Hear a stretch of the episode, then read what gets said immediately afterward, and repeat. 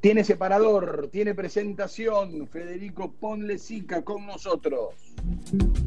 Este espacio es auspiciado por. Encontrá todas las marcas al mejor precio solo en Buque Golf. Bodega Aristides. Vinos pensados desde el viñedo y elaborados con pasión. Para más información, podés visitar nuestra página web www.aristideswines.com.ar.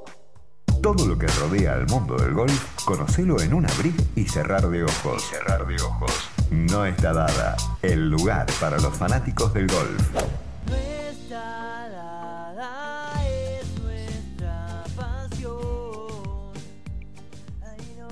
Bueno, con su cortina, con sus auspicios, qué bien que le va a Fede Pondesica realmente, ¿eh? Qué bárbaro. Bueno, qué lindo, y hacía mucho no nos cruzábamos en el aire, al menos nosotros dos, tenerlo con nosotros. Fede, querido, ¿cómo andás? ¿Cómo andás, Maxi? Qué lindo que está para tomarse un vinito, ¿eh? No solo hoy, sino toda esta semana, ¿no? Un buen Aristides, ¿qué te parece? Ya, ya nos tomaremos algunos juntos. ¿Cómo andan ustedes? Bueno. ¿A gusto? ¿Bien? Muy bien. Bien, bien, todo muy bien. ¿Vos qué tal? Todo bien, todo bien acá por el mundo del golf. Bueno, finalmente terminó la temporada el, el, el- la semana pasada, el domingo. Así que te diría que un muy buen año de golf a nivel major, que es un poco lo que mirábamos, lo que mira también ¿no? en el mundo del tenis. Eh, hubo cuatro ganadores muy interesantes, te digo, eh, muy buen nivel. La verdad que un año más que positivo para el PGA Tour, considerando todo el panorama COVID. Tiempo de consolidación de referentes, aparición de nuevas figuras.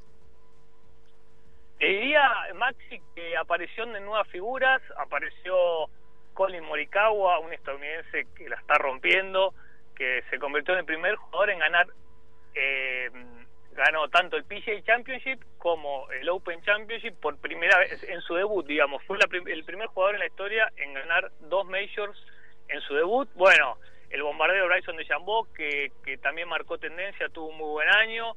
El hombre de hielo, Patrick Cantley, que se terminó llevando, tuvo un buen sprint final y se terminó llevando los 15 millones que hablamos de la FedEx Cup. Y te diría que sí, un, po- un poco transformación. Dustin Johnson, que venía siendo el número uno del mundo, se cayó, pasó a, liderar John Ram, que, que tiene un gran presente. Me parece que un poco lo que vos marcás, Maxi, como los jóvenes volviendo a, a, a tener una, una nueva guardia en el mundo del golf, jóvenes de 24, 26, 27 años. Bien, bien, bien. Y mm, los argentinos, sobre todo Grillo, me parece que es el gran referente hoy día de, de nuestro golf. Sí, Grillo, eh, lo decíamos el martes pasado, una temporada positiva después de un bache de, un par de años. No terminó, no llegó un poco el objetivo que él se había planteado a principio de año, llegar al top 30, que es el, el evento que se jugó el fin de semana pasado, el top 30 del PGA Tour. No lo consiguió, se quedó una fecha antes, pero en términos generales, muy bien.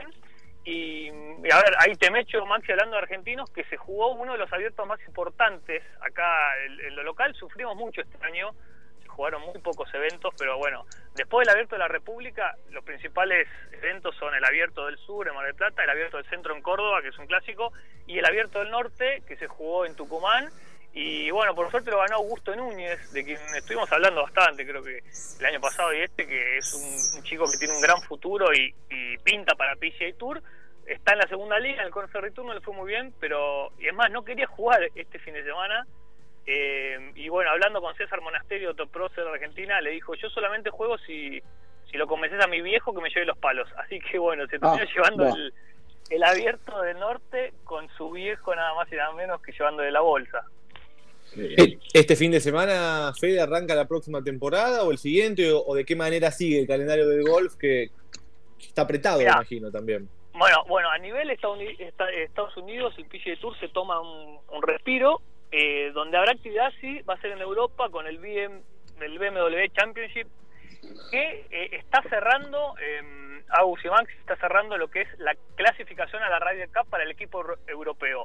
Hoy, a la mañana, eh, Steve Strick, el capitán de Estados Unidos, anunció el equipo estadounid- estadounidense con una noticia de último momento que, que es bastante fuerte porque lo dejó a Patrick Reed, que es el símbolo de los últimos, te diría, de la última década eh, en cuanto a Estados Unidos, es Patrick Reed, eh, que es un poco el hombre malo, también lo, estuvimos nombrando eh, varias oportunidades, bueno, lo dejó afuera, dijo que no pudo dormir las últimas noches, pero Patrick Reed estuvo hace 10 días con una neumonía bilateral, muchas dudas y también fue COVID, así que lo terminó dejando afuera más por un tema físico. Y, bueno, a ver, los europeos jugando, muchos se volvieron de, la FedEx a Europa esta semana para terminar de jugar eh, este campeonato en Wentworth, en Inglaterra, y también eh, tratar de inclinar la balanza a favor porque le quedan tres picks al capitán de Europa que es Patrick Harrington y bueno, tiene que dirimir entre muy probablemente Sergio García que es el ganador, el mayor ganador de puntos en la historia de Europa y no está clasificado, eh, Ian Poulter que sería el símbolo, lo, nombramos a Patrick Reed en el estadounidense, Ian Poulter sería el símbolo europeo y bueno, y quedaría otra plaza más que habría que, hay que ver quién, quién juega bien probablemente Justin Rose o Henrik Stenson, depende de la semana, puedan llegar a, terminar de, conformar el equipo de la Ryder. Y las mujeres jugaron su Ryder Cup este fin de semana, la Solgen Cup, con triunfo también de, Europa, que retuvo la copa eh, en suelo estadounidense, así que por ahí andan las noticias del gol. Qué bien, Fede, querido, te mandamos un fuerte abrazo, te seguimos en todas las plataformas de nuestra dada. Abrazo grande. Abrazo para todos. Chau, chau.